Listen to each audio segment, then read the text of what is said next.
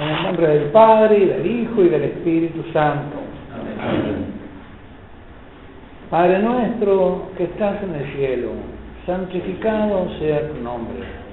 Venga a nosotros tu reino, hágase tu voluntad en la tierra como en el cielo. Danos hoy nuestro pan de cada día, perdona nuestras ofensas, como también nosotros perdonamos a los que nos ofenden. No nos dejes caer en la tentación, y líbranos del mal. María sin pecado Dios. Vamos a ver la segunda lección del Sermón de la Montaña, si tienen la hojita a mano. La segunda lección conecta con el final de la primera, donde el Hijo dice que no ha venido a abolir la ley, sino a darle cumplimiento. Y comienza con una recomendación de ir más allá de la ley. Porque os digo que si vuestra justicia, la de los hijos, no es mayor que la justicia de los escribas y fariseos, no entraréis en el reino de los cielos, no entraréis en la relación con el Padre, en la relación filial, en la condición filial. Serán justos, pero como los escribas y los fariseos, cumpliendo la ley, pero no en la relación de hijos a padre. Y termina esta segunda lección como una especie de inclusión con el versículo 48 en la página 2, la segunda columna, vosotros pues sed perfectos como vuestro Padre Celestial. Es decir, una justicia y una perfección, son correlativas la justicia y la perfección. Y entre medio hay seis, habéis oído que se, que se dijo a los antepasados, pero yo os digo. Así que esta, esta lección está estructurada así. Un principio y un fin, que son correlativos, la justicia y la perfección, la justicia y el reino de los cielos, el ser hijos, y para ser hijos hay que superar seis impedimentos para el amor. Habéis oído que se dijo, pero yo os digo. Habéis oído que se dijo, pero yo os digo. La ley os dijo tal cosa, pero yo que llevo la ley a su cumplimiento, os digo tal otra. Vuestra justicia tiene que ser, digamos, excedentaria, tiene que exceder la justicia de los escribas y fariseos que consistía en el cumplimiento de la ley y en un empeño muy grande en cumplirla que multiplicaba los preceptos como que la multiplicación de los preceptos aseguraba el cumplimiento de la ley. Jesús no va por la multiplicación de los preceptos, sino por el cambio del corazón, por el corazón filial, ¿no? por el hacer la voluntad del Padre. Es la nueva ley, la ley inscrita en los corazones, los corazones, los nuevos corazones de que hablaba eh, Ezequiel, Jeremías. Este, si alguien lee la, Padre, si me hace favor, porque os digo, si, lo puede leer de la hojita mejor, si alguien lo puede leer de la hojita, porque así tenemos un texto común.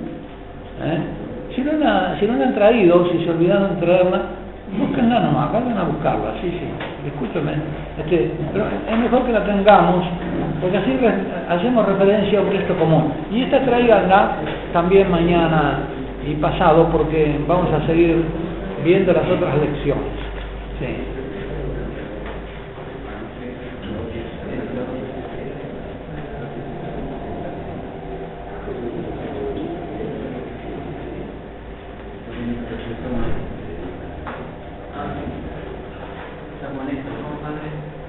Esta, esta es la segunda lección, sí.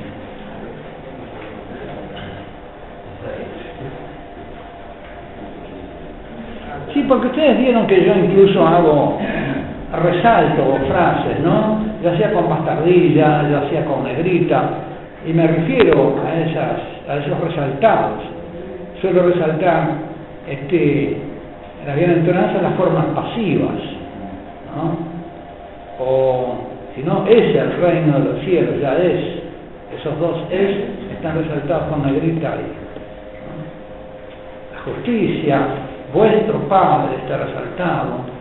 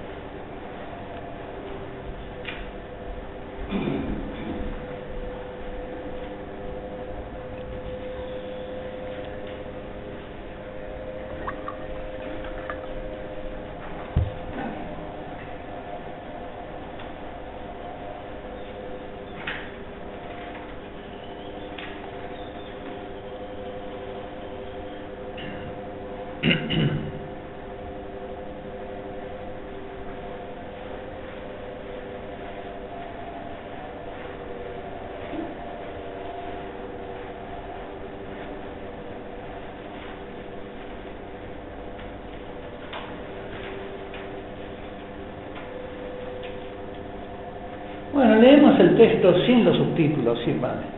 Gracias. Viendo la muchedumbre, subió... Porque os digo, Ah. Porque os digo que si vuestra justicia no es mayor que la de los escribas y fariseos, no entraréis en el reino de los cielos. Habéis oído que se dijo a los antepasados, no matarás, y aquel que mate será reo ante el tribunal. Pues yo digo, todo aquel que se encolerice contra su hermano será reo ante el tribunal. Pero el que llame a su hermano imbécil será reo ante el Sanedrín, y el que le llame renegado será reo de la gehenna de fuego. Pues si pues al presentar tu ofrenda en el altar te acuerdas entonces de que tu hermano tiene algo contra ti, deja tu ofrenda allí delante del altar y vete primero a reconciliarte con tu hermano, luego vuelves y presentas tu ofrenda. Ponte enseguida a buenas con tu adversario mientras vas con él por el camino. No sea que tu adversario te entregue al juez y el juez al guardia y te metan en la cárcel. Yo te aseguro, no saldrás de allí hasta que hayas pagado el último céntimo. Habéis oído que se dijo, no cometerás adulterio. Pues yo os digo, todo el que mira a una mujer deseándola ya cometió adulterio con ella en su corazón. Si pues tu ojo derecho es ocasión de pecado, sácatelo y arrójalo de ti, más te conviene que se pierda uno de tus miembros que no todo tu cuerpo sea arrojado a la gehenna. Y si tu mano derecha te es ocasión de pecado, córtala y arrójala de ti, más te conviene que se pierda uno de tus miembros que no que todo tu cuerpo vaya a la gehenna. También se dijo, el que repudia a su mujer, que le dé acta de divorcio, pues yo os digo, todo el que repudia a su mujer, excepto en caso de fornicación, la hace ser adúltera, y el que se case con una repudiada comete adulterio. Habéis oído también que se dijo a los antepasados, no perjurarás, sino que cumplirás al Señor tus juramentos. Pues yo os digo que no juréis en modo alguno, ni por el cielo, porque es el trono de Dios, ni por la tierra, porque es el escabel de sus pies, ni por Jerusalén, porque es la ciudad del gran rey, ni tampoco jures por tu cabeza, porque ni a uno solo de tus cabellos puedes hacerlo blanco o negro. Sea vuestro lenguaje sí, sí, no, no, que lo que pasa de aquí viene del maligno. Habéis oído que se dijo ojo por ojo y diente por diente. Pues yo os digo, no resistáis al mal antes bien, al que te abofetee en la mejilla derecha, ofrécele también la otra.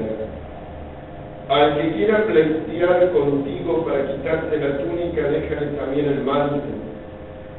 Y al que te obligue a dar una milla, vete con él dos.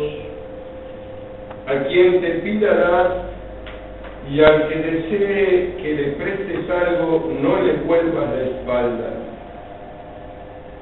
Habéis oído que se dijo, amarás a tu prójimo y odiarás a tu enemigo. Pues yo os digo, amad a vuestros enemigos y rogad por los que os persigan, para que seáis hijos de vuestro Padre Celestial, que hace salir su sol sobre malos y buenos y llover sobre justos e injustos.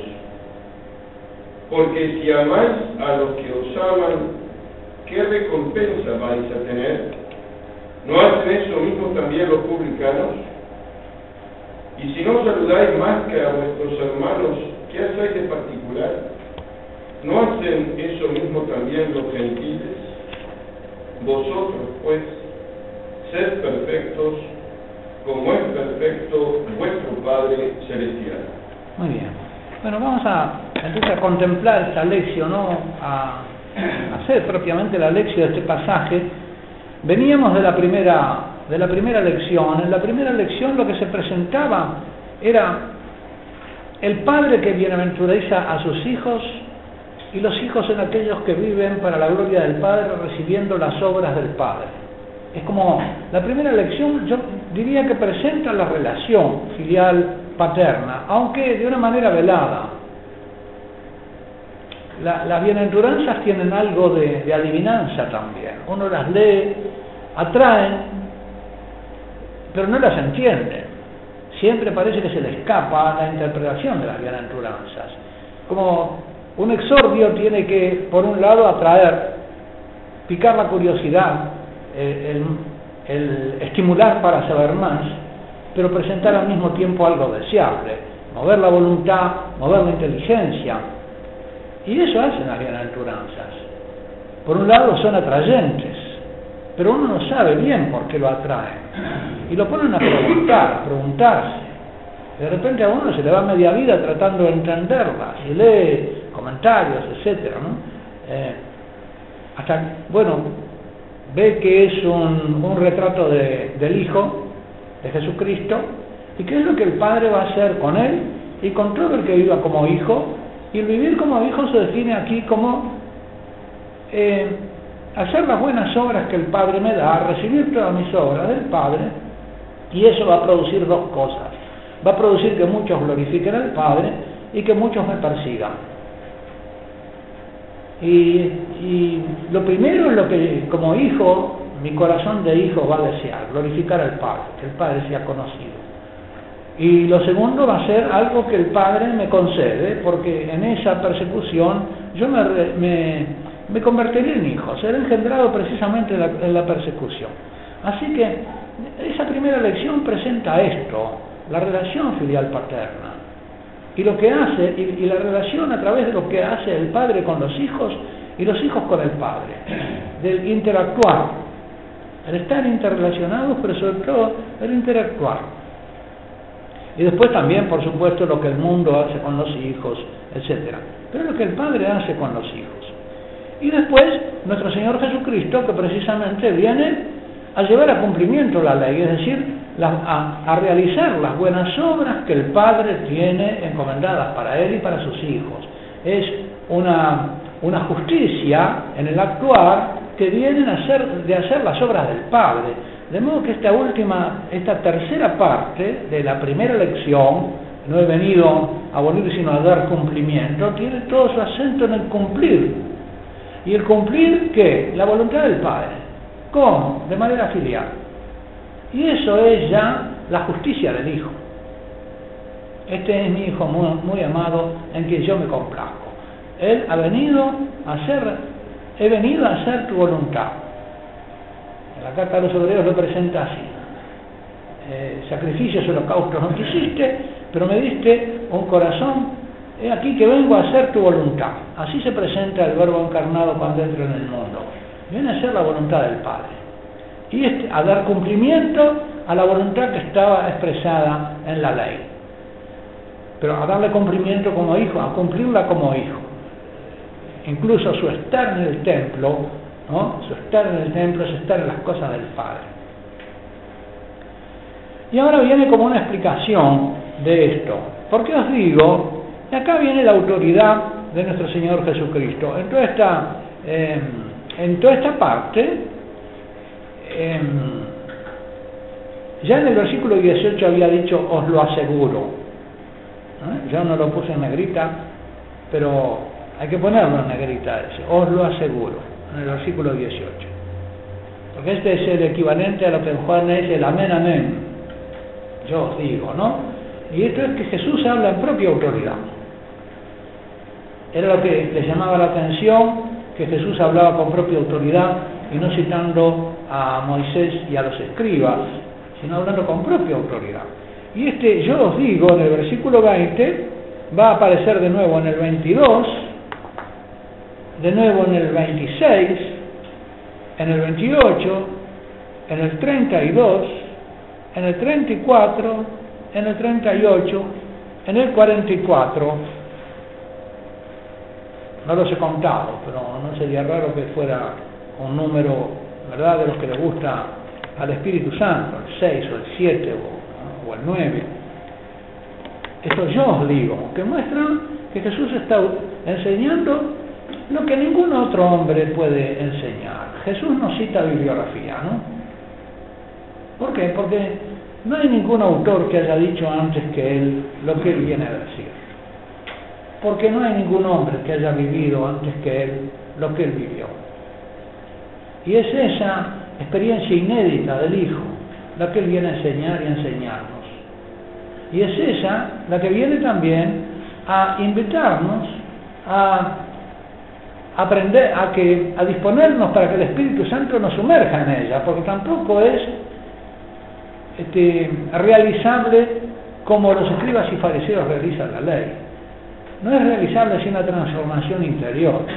Hay que nacer de nuevo y de lo alto para realizar esto, le dice a Nicodemo. No se puede vivir como hijo si no es con un nuevo nacimiento, con una transformación del ser por el Espíritu Santo una nueva generación.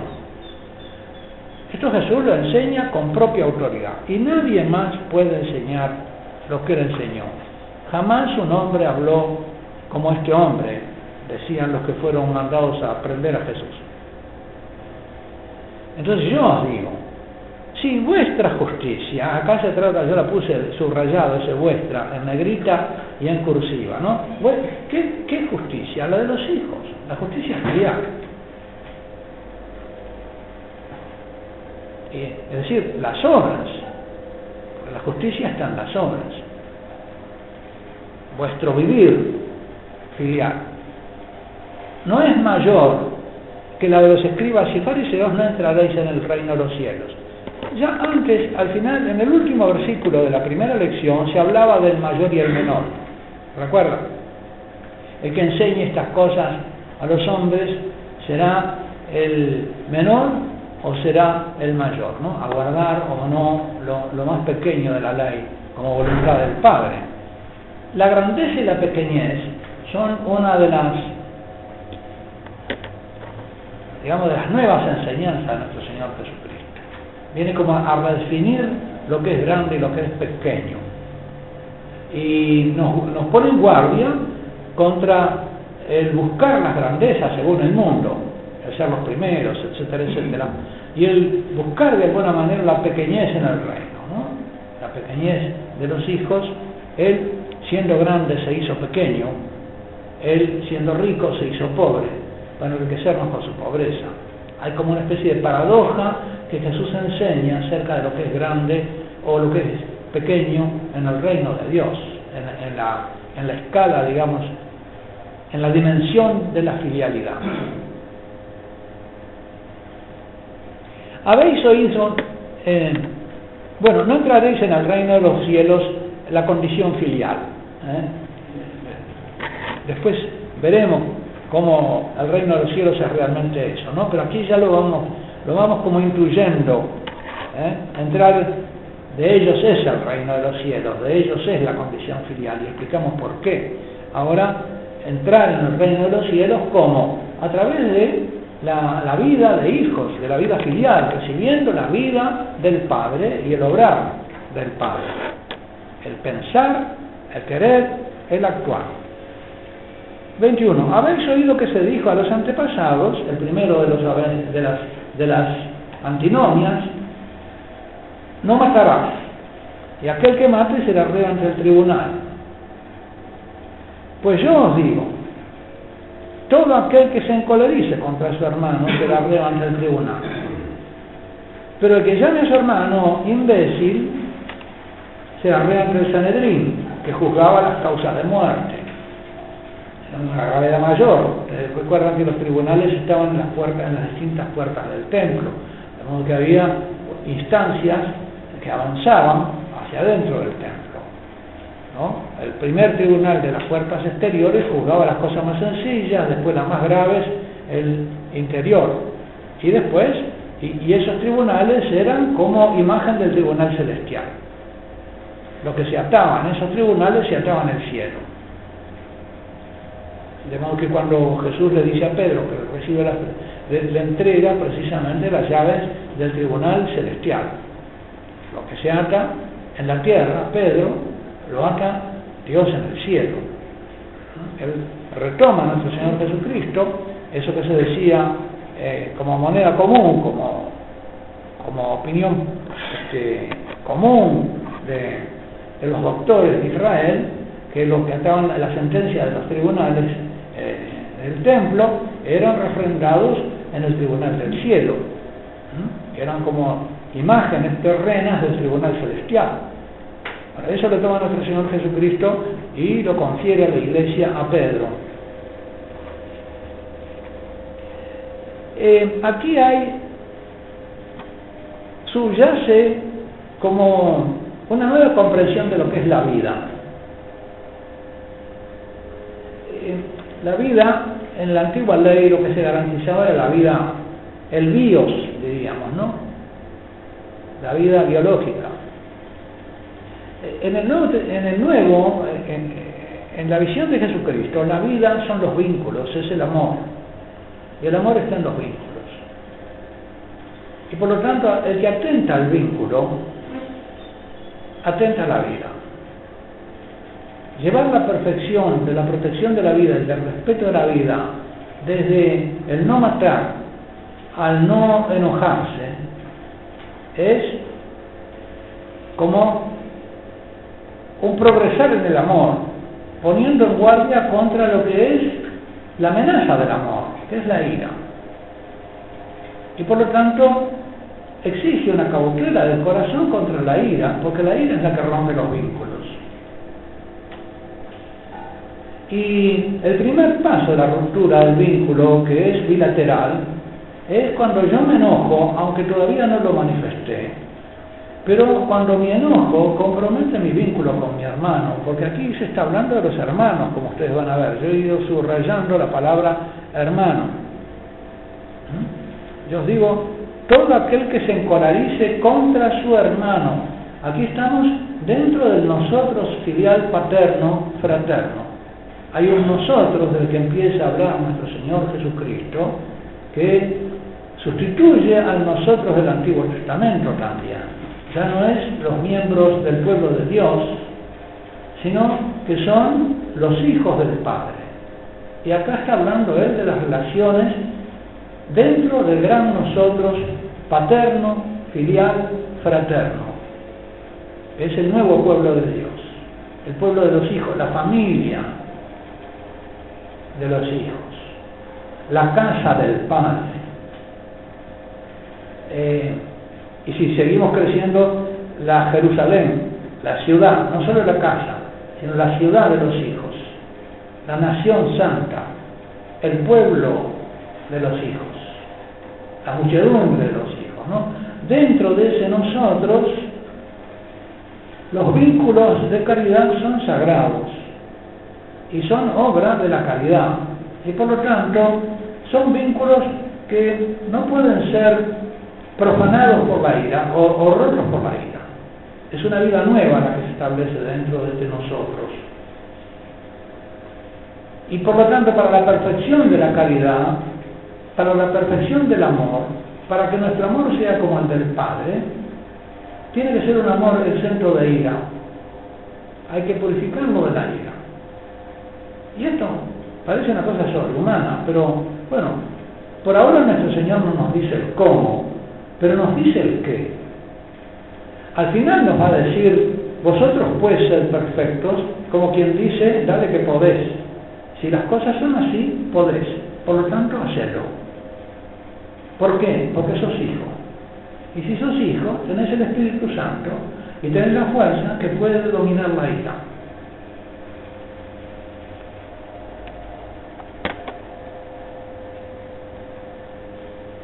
Todo aquel que se encolerice contra su hermano, es decir, consienta, será reo ante el tribunal. Pero que llame a su hermano imbécil, es decir, acá no está tanto en lo que le digo a mi hermano, sino en que manifiesto mi ira.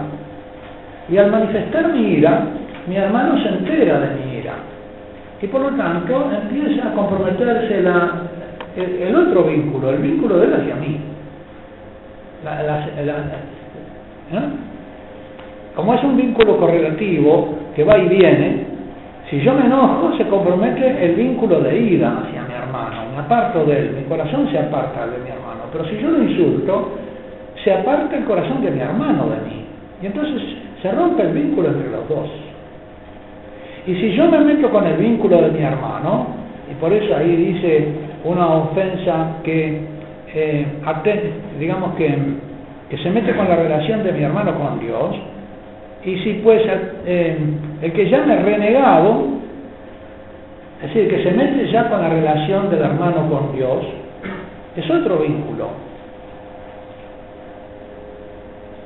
Será reo de la ajena del fuego.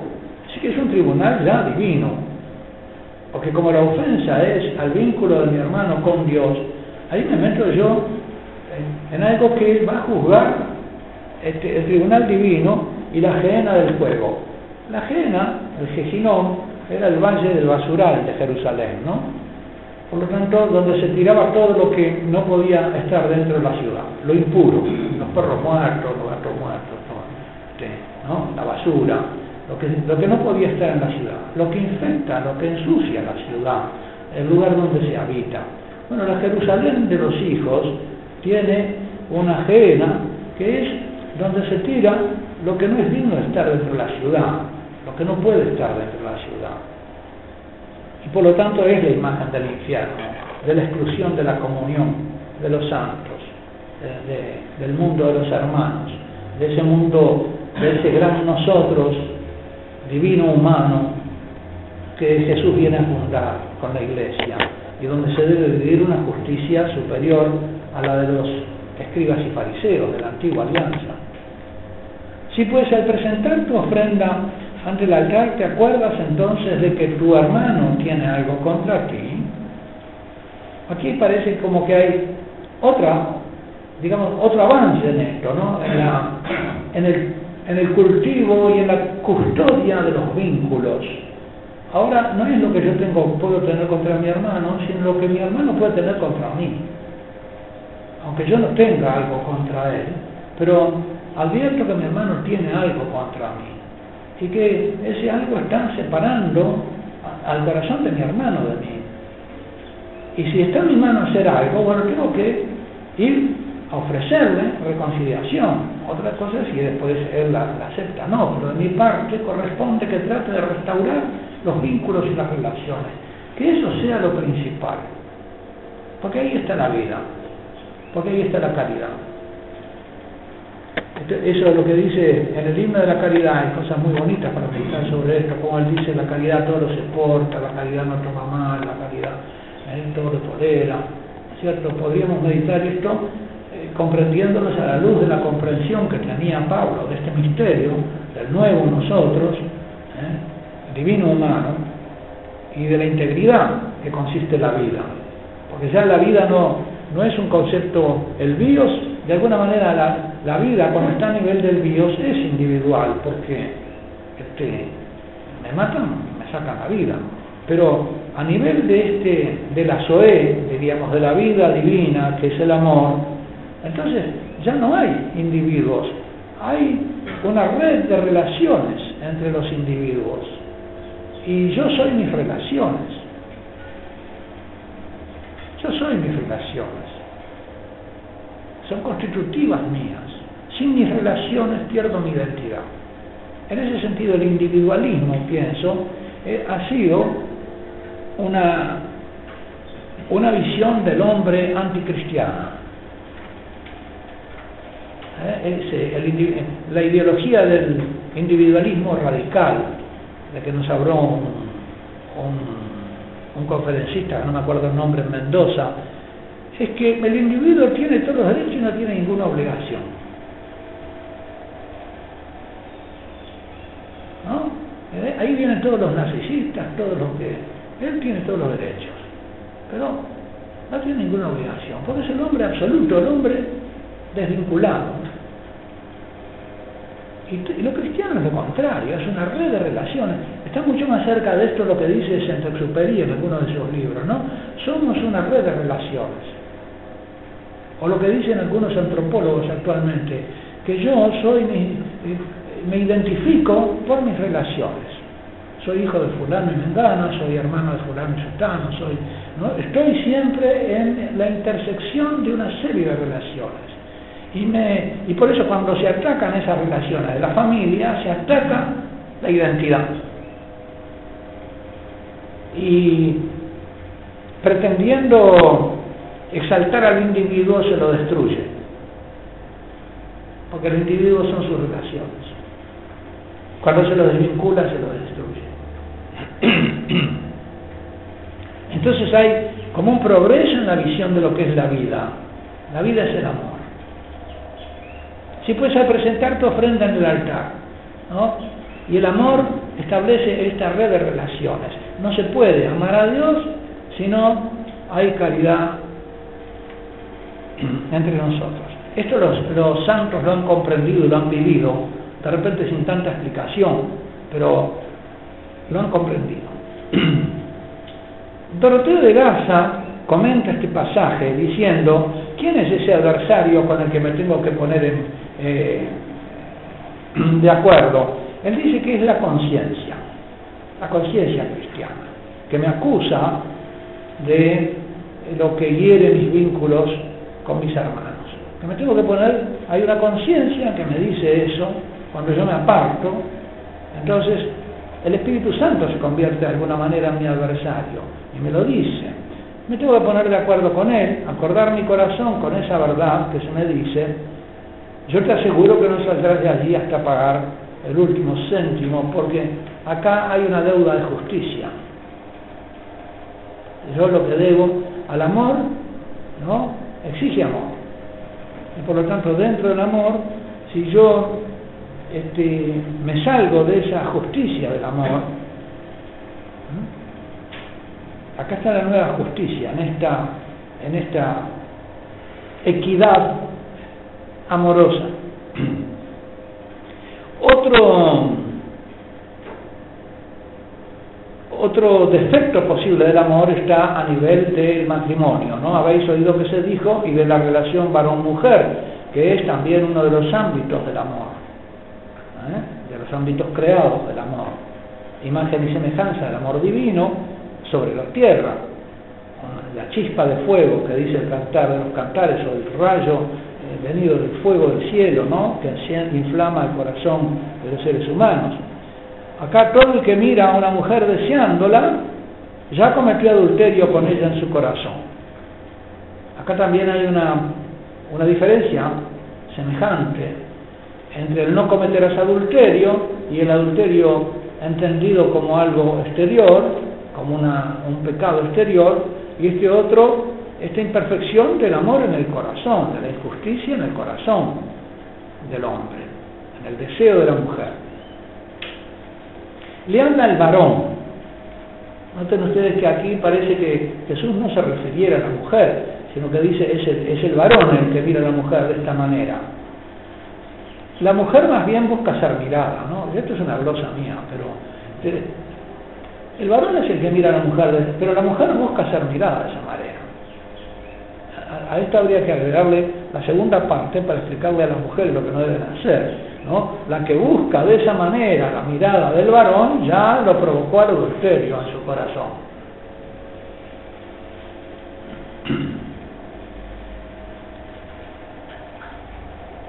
Y acá vuelve el Señor a hablar de la ajena, el Sermón de la Montaña, ¿no? El lugar, te excluís de la comunión, te excluís de la ciudad, lo que te perdés. Si te excluís del mundo de los hijos, te perdés la comunión con nosotros divino humano. Y esta es la perdición. Te excluís a la nueva justicia, le corresponde por lo tanto un nuevo orden vindicativo, de otra, de otra especie, que es la exclusión de la comunión. Porque el amor es comunión. Si tú te excluís eh, del amor y de la perfección del amor, te excluís de la comunión. Y en eso está el infierno. Después el adulterio, eh, también se dijo el que repudia a su mujer que le dé acta de divorcio, yo os digo, el que repudia a su mujer, excepto en caso de fornicación, nace ser adúltera, y el que se case con una repudiada comete adulterio. La multiplicación del adulterio por el repudio, ¿no? por el divorcio. Excepto en caso de fornicación, porque en caso de fornicación la mujer ya adulteró, y entonces el que la repudia por ese motivo no la hace adulterar sino que ella ya adulteró y fue ella la que adulteró y provocó el adulterio de otro. Pero si no es por fornicación, entonces el responsable de la multiplicación del adulterio, que es el, que eres responsable de la multiplicación de la ofensa al amor, eres tú. Y eres tú el que no evita la ofensa del Padre, sino que la multiplica. Y por lo tanto no te estás comportando como hijo porque no estás atento a la gloria del Padre.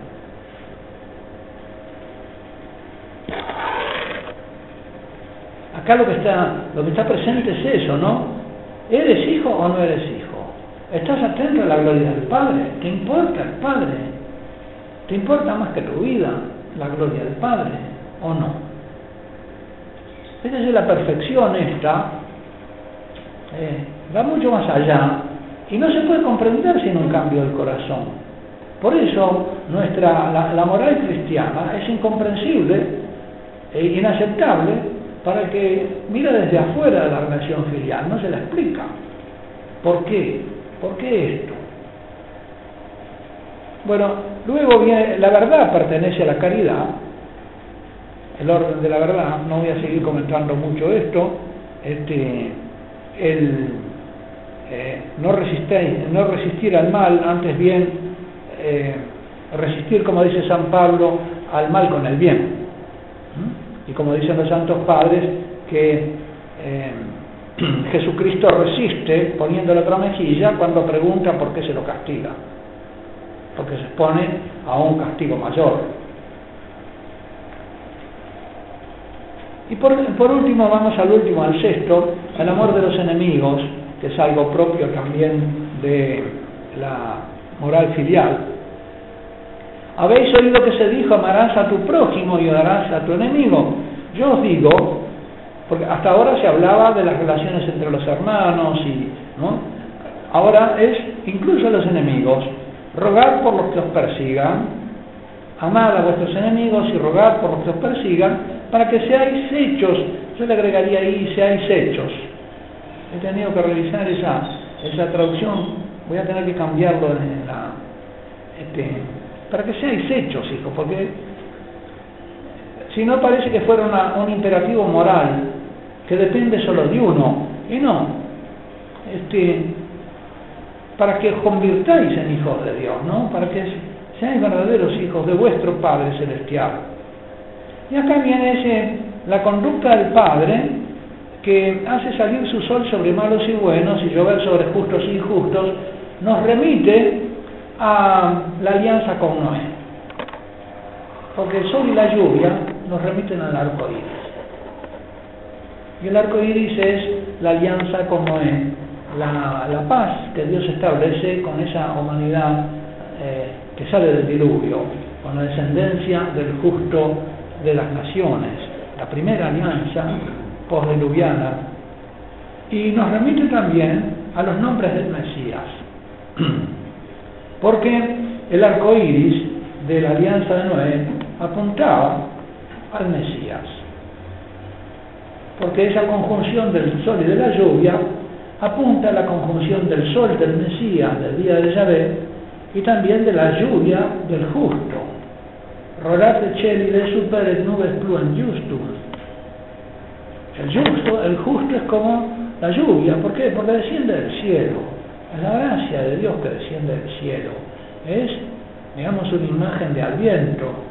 Y el sol de justicia es el sol del día de Yahvé, ese sol que, ese amanecer del día de Dios, cuando Él aparezca, cuando muestre su rostro, que, que anuncia Malaquías, que va a ser benéfico para los justos y terrible para los injustos, abrasador para los injustos, la aparición. Y es también lo que anuncia en esta misma dirección el Bautista, cuando invita a la conversión, no sea que la venida, porque él ya está ahí y el juicio está a las puertas. Y entonces o se convierten o la venida del Señor los va a destruir. Los va a dejar afuera.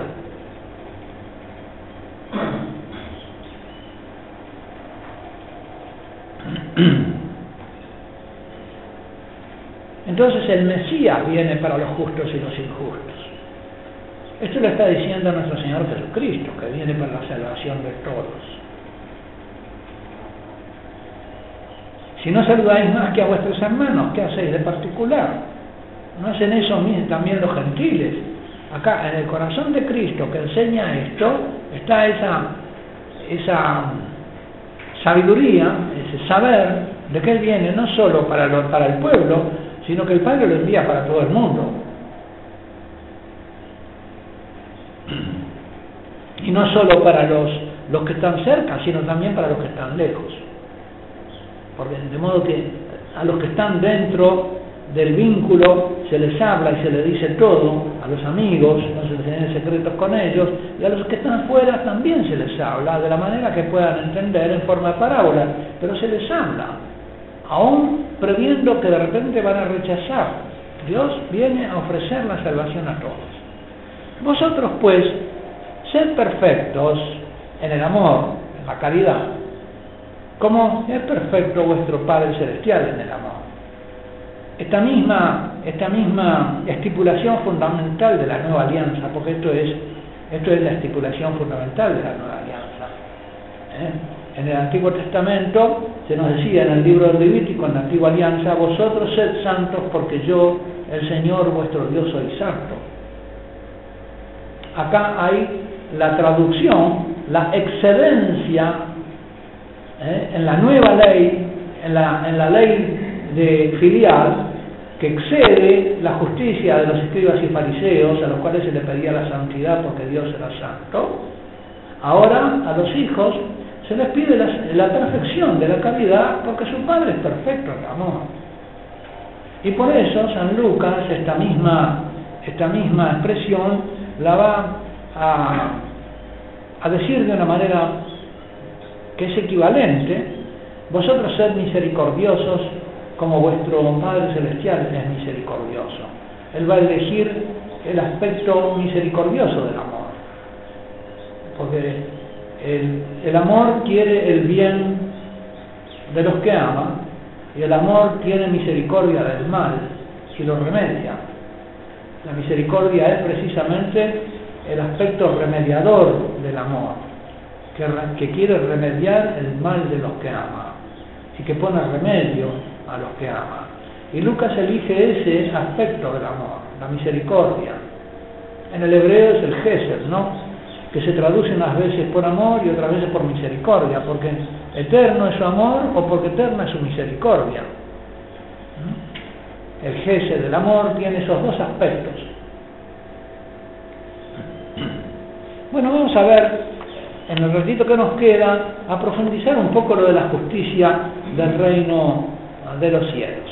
Si me hacen el favor de repartir, Padre.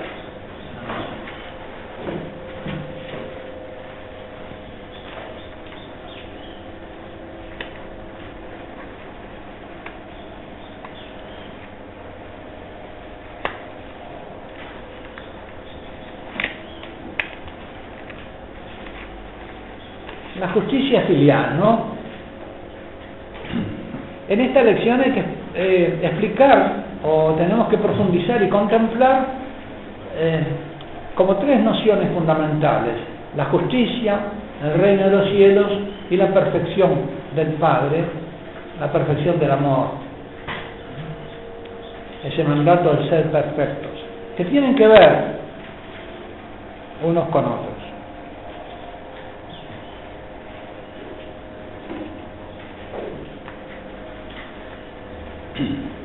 Esta, eh, esta, exposición tiene como dos partes. Una primera que se trata de la justicia en general y otra segunda en que es vuestra justicia, la justicia filial, bajando a la justicia filial. Acerca de la justicia en general, que es un término bíblico. Eh,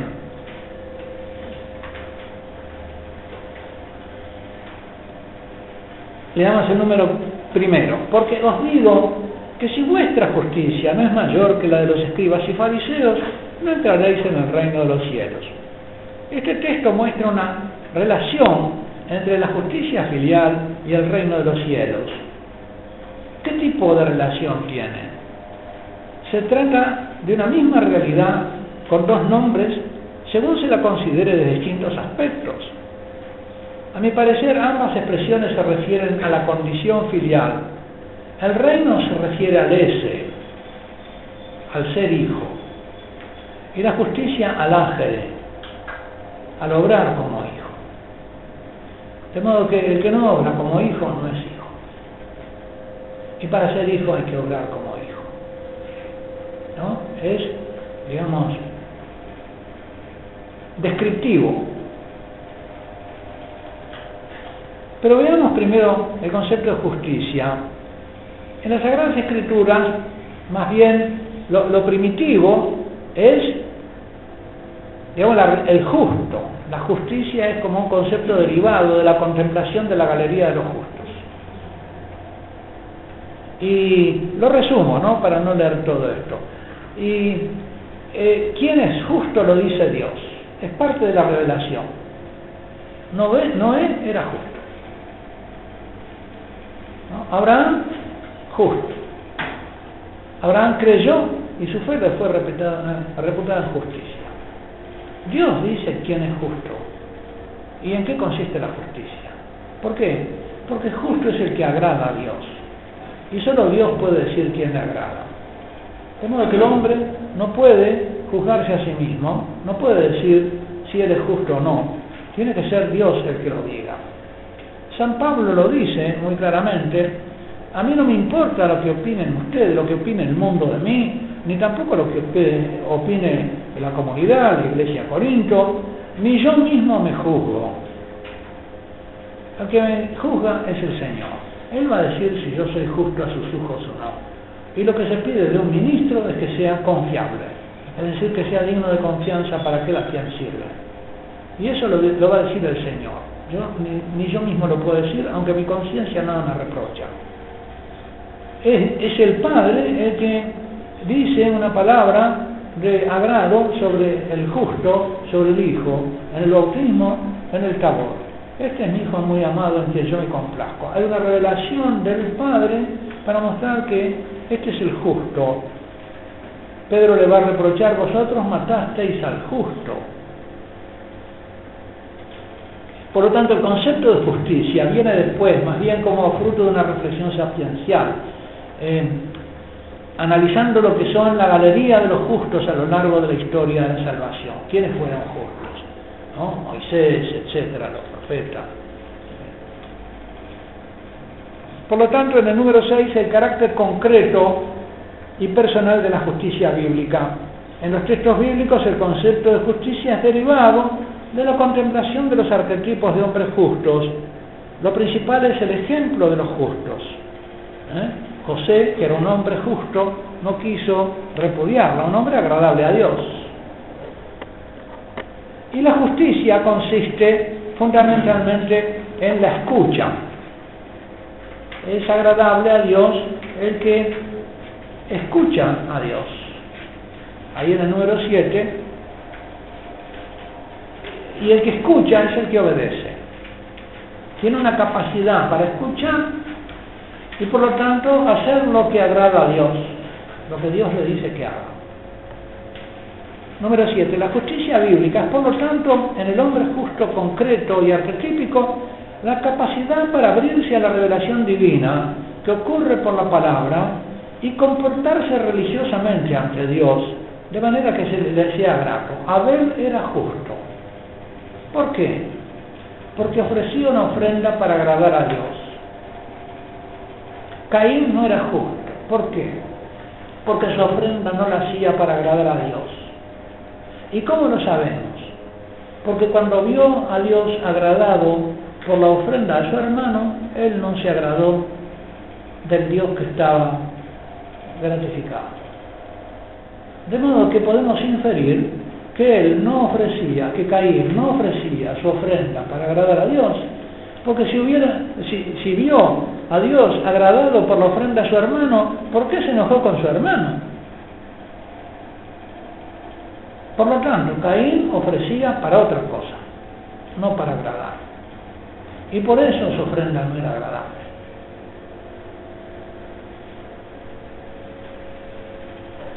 El justo es el que escucha a Dios y busca agradar a Dios. En Caín seguramente que hay un intento comercial con el culto, ¿no? Un intento, eh, digamos, de obtención busca algo con su ofrenda, no agradar a Dios. No es gratuita, no es agradecida. Si no se hubiera alegrado de ver a Dios contento, mira qué bien, lo hubiera felicitado a ver, en vez de matarlo. Decime cómo haces, porque yo también quiero eso, quiero agradarlo.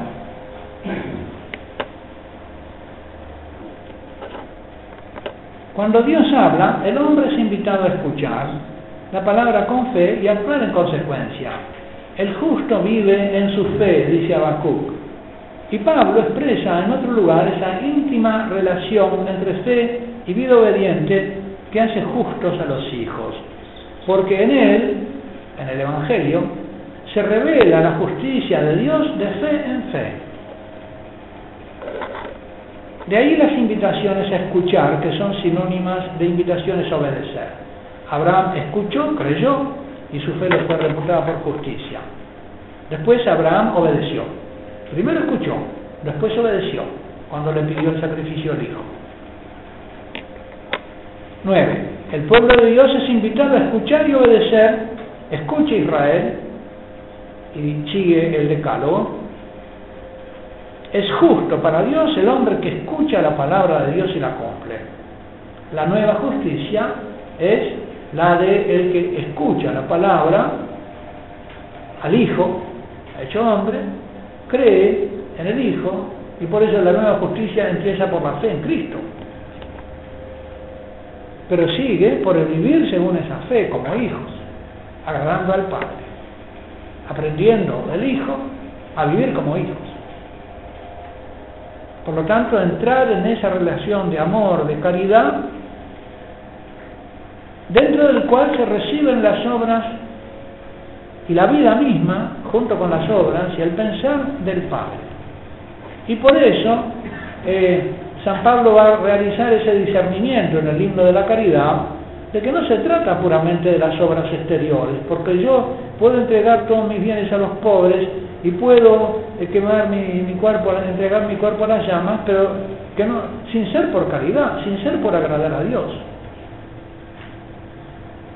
Y entonces estoy haciendo la ofrenda de Caín. Estoy buscando otra cosa.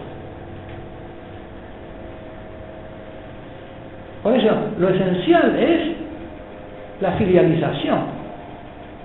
Si nos quedamos puramente en el lograr externo, sin esta motivación interior, lo que es, esta conversión de los corazones, ¿no? Ahí está todo.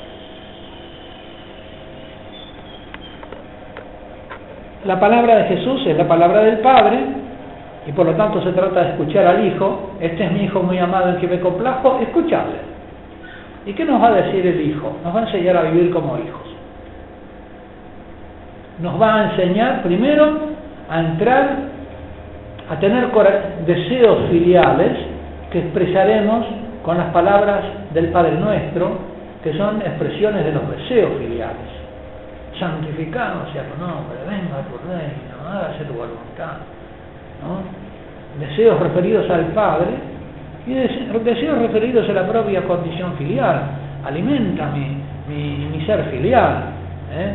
perdona mis ofensas, defiéndeme del enemigo. En el eh, número 15 eh, me detengo en eso que dice San Pablo de que Él es nuestra justicia. Lo que decíamos de que Antes del concepto de justicia están los justos. Ahora Jesús es el justo. Y por eso Él es nuestra justicia. A partir de Jesucristo, la justicia, lo que Dios mismo considera grato, consiste en que escuchemos al Hijo, que nos comunica la voluntad de Dios como Padre amoroso y nos enseña, yendo adelante con su ejemplo, a obedecerle gozosamente como hijos amorosos. Nadie va al Padre si no es por mí. Yo soy el camino, el único. 16. En esto consiste la justicia filial, a la que Jesús se refiere como vuestra justicia cuando habla a sus discípulos. La nueva justicia filial está personificada en Jesucristo. Perfecto arquetipo filial. Así lo dice Pablo. De él os viene que estéis en Cristo Jesús, al cual hizo Dios, Dios Padre, para vosotros sabiduría, justicia, santificación, redención, a fin de que, como dice la Escritura, el que se gloríe, se gloríe en el Señor. Esto se lo dice Pablo, como ustedes recuerdan, a una comunidad que está tentada de buscar dentro de su pertenencia cristiana motivos de propia gloria. Y entonces alardea de que yo soy de Pablo, yo soy de Apolo, yo soy de Cefas, y esa búsqueda de la gloria propia produce la desunión en la comunidad y los partidos, la división. Y Pablo hace un diagnóstico certero de las causas de la división y lo ve en esta búsqueda de la propia gloria y en el que no todos buscan la gloria del Padre. Porque donde todos buscan la gloria del Padre se suscita la unión de los ánimos. En cambio, donde cada uno busca su gloria, se crean los partidos. Y este, este diagnóstico del párroco este, Pablo en su parroquia de Corinto creo que es muy útil para todos los párrocos. ¿No es cierto? Donde hay divisiones en la, en la parroquia es porque se está buscando la gloria propia y no la gloria del Padre. Por lo tanto, el remedio es este. No, ¿de qué se van a gloriar? Si ustedes han creído en un crucificado, y el crucificado ese, los judíos lo desprecian y los paganos lo abominan. Entonces, ni los paganos ni los judíos lo van a aplaudir. ¿De qué se glorían ustedes? Ni los paganos ni los judíos lo van a aplaudir. ¿Ante quién están buscando gloria? Y, la gloria de ustedes, ¿en qué se van a gloriar? Si Dios, Dios hizo para nosotros a Cristo sabiduría, justicia, amor, todo es obra de Dios, ¿ustedes qué se van a gloriar? Que Dios me libre de gloriarme si no es en la cruz de Cristo, en ella he sido salvado. La sabiduría de Pablo, ¿no? Y la aplicación, yo diría, pastoral de este misterio de la justicia, de la nueva justicia. Hay una comprensión de la nueva justicia que es necesaria y que permite este, esta acción pastoral de Pablo y esta enseñanza de Pablo en la carta a los Corintios. Vuestra justicia, la justicia de los hijos, ya son las cinco, ustedes leen el resto de la hojita, esta es la ventaja de tener las hojitas. Podemos ser puntuales. Ah, les voy a repartir un documento de esos, este, ¿no? Para que se lo lleven. Es sobre el fervor, fervor y tibieza. ¿eh? Este, el concepto del fervor, ¿no? ¿Quién es fervoroso? No se olviden de traer siempre la hojita esta del sermón de la montaña cuando vamos a aplicar ¿eh? las lecciones.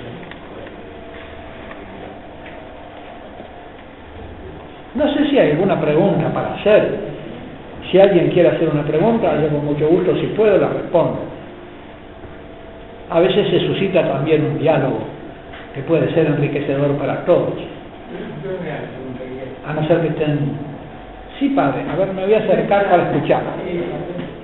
La forma como, la, forma como nosotros eh, cultivamos las devociones pedir, pedir, pedir, es lo contrario de esto. El padre dice que la forma como nosotros practicamos la devoción es pidiendo, pidiendo, pidiendo, parece lo contrario de esto. O sea, todo ofrezco para que me dé, pero lo que es lógico. Sí. sí, a veces puede haber eso, ¿no? Sí. Que se olvida uno de darle la gloria al Padre primero. a recibir el amor y responder con amor y dentro de ese, porque sí, es verdad que podemos pedir, pero más adelante en el monte de la montaña dice, de esas cosas ya sabe el Padre que necesitáis. Vosotros buscad primero el reino de Dios y su justicia, busquen ser hijos, métanse en el corazón del Padre. Pero además, vendrán o vendrán, pero eso es lo importante. Jesús pone esa prioridad claramente más adelante. Yo creo que sí, lo vamos a ver. En la cuarta lección está eso, ¿no? Además, cuando nos hace pedir el Padre Nuestro, nos hace pedir las cosas relativas al vínculo, al Padre y a nuestra condición filial. Incluso el pan que pedimos en el Padre Nuestro no es el pan de la mesa, es el Dios, es el que nos hace hijos. El pan que nos hace hijos es la palabra, porque no, todo, no, no solo del pan vive el hombre, sino de la palabra que sale de la boca de Dios, que es la Eucaristía, y es lo que alimenta a nuestro ser filial, es el Espíritu Santo. De todos modos, Perdón, Padre. de todas maneras, parece que en la, en la devoción que en general está difundida en esta época, de antes, este, se hubiese olvidado bastante la condición de hijos y, y la pertenencia al Padre, la glorificación del Padre. Aún en los ámbitos sacerdotales, digamos, iniciáticos, porque es muy difícil oír predicar no solo sacerdote, a un obispo, acerca de esa cuestión. Hay un silencio acerca del Padre, eso es Sí. verdad. Eh, hay una obra del padre de, de un dominico de Guillou, que es la obra en francés es del año no- del 73, pero ha sido traducida en los años 80 o 90 por este encuentro, que se llama El misterio del Padre.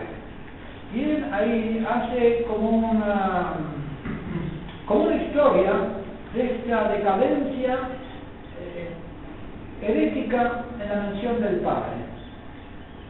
Eh, y él habla de un cierto jesuanismo, de una presentación de un Jesús sin Padre. Y hay una obra también, ah, anoten porque si no yo voy a la les quiero hablar de, de varias obras de estas sobre el eclipse del Padre. Hay uno que se llama El eclipse del Padre, de Monseñor Joseph Cortes, que está en la editorial Palabra, que también habla de esto, de cómo hay un eclipse del Padre, la figura del Padre. Pero el eclipse de la figura del Padre es porque hay una impostura en el Cristo que se presenta. El Cristo que se presenta no es el Hijo, sino que es el Anticristo. Estamos, es- está sucediendo una presentación del Anticristo, porque es un Cristo sin Padre. Y el Cristo sin Padre no es el Hijo. Y esto forma parte, me parece a mí, es uno de los signos de la iniquidad, del crecimiento de la iniquidad. Eso que Jesús va a decir en el capítulo próximo, en la última de las clases, en la quinta, cuando viene el discernimiento, y se le presentan muchos diciendo, Señor, Señor, nosotros hemos predicado en tu nombre, hemos expulsado demonios en tu nombre, y hemos hecho milagros en tu nombre. Y él va a decir, no conozco obradores de la iniquidad. Los agentes de la iniquidad son los que invocan el nombre de Jesús, pero para sus fines. Y por lo tanto no lo presentan como el Hijo, ni les importa que sea camino al Padre. Sí, Padre. Porque yo siento, porque, no sé, creo que para nosotros los sacerdotes, creo que para nosotros los sacerdotes, y esto es muy notable, este, el sentido de la paternidad, de tener un padre, es importantísimo para poder nosotros ser padres.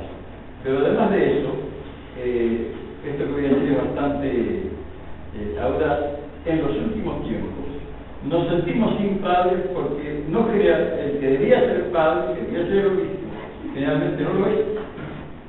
Lamentablemente y dolorosamente. Yo creo que cuando, como la religión es la fuente de la cultura, cuando en la religión desaparece la figura del Padre, en la cultura desaparecen las figuras del Padre. No solamente en la iglesia, eh, los sacerdotes vamos dejando de ser padres, este, y, los, y los obispos también entran en paternidad, sino que la familia el varón desaparece como padre y abdica en su función de padre. Yo creo que la abdicación, la abdicación del varón se remonta a Adán. lo propio del pecado de Adán es la abdicación. Adán abdica de ser esposo y abdica de ser padre. Abdica de, de gobierno de la tierra y abdica del gobierno de la naturaleza. Una gran abdicación, porque Adán fue el varón, fue puesto por Dios primero a gobernar el jardín, a cultivarlo, quiere decir gobernarlos. Después a gobernar los animales, porque los piensa, los conoce y les pone nombre. Es decir, el gobierno es racional. Él conoce y gobierna. Después le da a la mujer y él le pone nombre a la mujer. En en el conocer a, a la otra como otra, se conoce a sí mismo como otro y se da a sí mismo un nuevo nombre, que no es Adán sino Ish. Varón. Se llamará Isha porque el varón fue tomado. En el momento en que Eva es tentada por Satanás, Adán abdica de la defensa de su mujer contra la mentira y, y come del fruto, digamos, representando su pecado y apartándose de Dios, desobedeciendo. Él abdica de su ser esposo, de la responsabilidad que tenía de, de de gobernar a su esposa, a, gobernarla amorosamente, defenderla. Eh, eh, y bueno, los varones actualmente no saben defender el alma de su mujer, de los enemigos, así de. Perdón. Me tiran de la lengua. Fíjense que después del pecado, ¿qué hace Adán? Le pone un nuevo nombre a, a la mujer, la llama Jabá, Eva, y es la madre de todos los vivientes. Y él a sí mismo, ahí, porque la primera vez, si él inocente, le pone el nombre a ella, Ish y ya. Pero ahora él a sí mismo no se pone el nombre de padre. Aplica. Y cuando ella conoce a su mujer, pero ahora la conoce como la Adán pecador, conoce a la mujer, pero no piensa en los hijos. Entonces, ¿qué pasa? Que su mujer concibe y da luz y da luz a Caín. ¿Por qué? Porque dijo, mujer, le pone el nombre de la mujer, Caniti, eh, compré un varón con Dios. El esposo no figura. Y el esposo no puede nombrar hijo. Y volvió a concebir y a dar luz a ver. Adán se borra. Abdicó de su ser esposo, abdicó de su ser padre. Y eso es lo que sucede actualmente en esta cultura, que es la cultura del pecado, porque está en defensa de la consecuencia del pecado original. El varón es un abdicador. Ha abdicado incluso de la defensa de los suyos. Ha abdicado la defensa del bien. No tenemos el soldado cristiano, no tenemos el, responsable, digamos, no tenemos los defensores de los bienes, tenemos a los, a los, a los delincuentes, son los que usan la fuerza. Los buenos no. ¿Por qué? Porque abdican. Estamos, yo creo que esto es una revelación que ilumina lo que estamos viviendo. Ilumina lo que está pasando en el matrimonio, en la relación varón-mujer, no digo. Eso tendría que venir a hablar, ¿no? Eh, está esto, este, hay dos libritos sobre el tema del amor, ¿no? En la casa sobre roca y ahora el, el de ¿qué le pasó a nuestro amor? Que son las consecuencias del pecado original del varón y la mujer. Bueno, pero perdón, ustedes me querían decir otra cosa. No, no en la lengua y... Es este, ilustrativo nada más. Para Navidad, un cartel publicado por... ¿Perdón? Para Navidad, para este tipo, para este tino, un cartel publicado por, eh, sí, desde la Diócesis de Buenos Aires. Un cartel de la Navidad. Ah. Donde aparece el niño Dios, el, que se dice el niño Dios, sin padre, sin madre, con signos esotéricos inclusive. La la estrella, ¿eh? La estrella es esta. Sin padre, sin madre. Claro, sin padre, madre. Sí, sí. Sí, sí, lo vi ese cartel, me lo mandaron. Eso ocurre, padre, porque además, porque además no se puede quitar símbolos sin poner otros y sustituirlos. Y si se dejan los símbolos cristianos, se ponen símbolos. Sí, sí, son sustitutivos. Exacto. Están destruyendo la Y otro tema, por eso más de índole filosófico, usted habló de la relacionalidad. Este, ¿De la? de la relacionalidad, la identidad en la relacionalidad. Eh, es lo peligroso hoy en día, porque lo usa la ideología de género eso, Ah. es convertir la relacionalidad, desustancializarla, ¿no es cierto? Claro. ¿Eh? Entonces, eh, la relacionalidad entre varón y varón y de mujer y mujer también dan identidad, ¿no? Hay que tener cuidado, digo. Pero, claro, pero usted ve lo sutil de la maniobra, que ellos ven más de lo que nosotros vemos. Ah, por supuesto. Es decir, que ellos ven la relacionalidad real y la quieren sustituir por otra relacionalidad. es. Esa es una perversión, nada, pero con la perversión no podemos negar. No, no. ¿Eh? Claro, tiene razón. Sí. Sí, es así, pa. Es astuto, ¿no? Sí, muy bien. Más astuto que nosotros. Bueno, ¿alguna otra pregunta? Vale, vamos.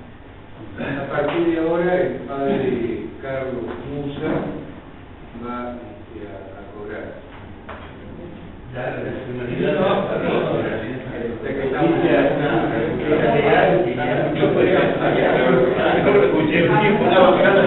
no, no,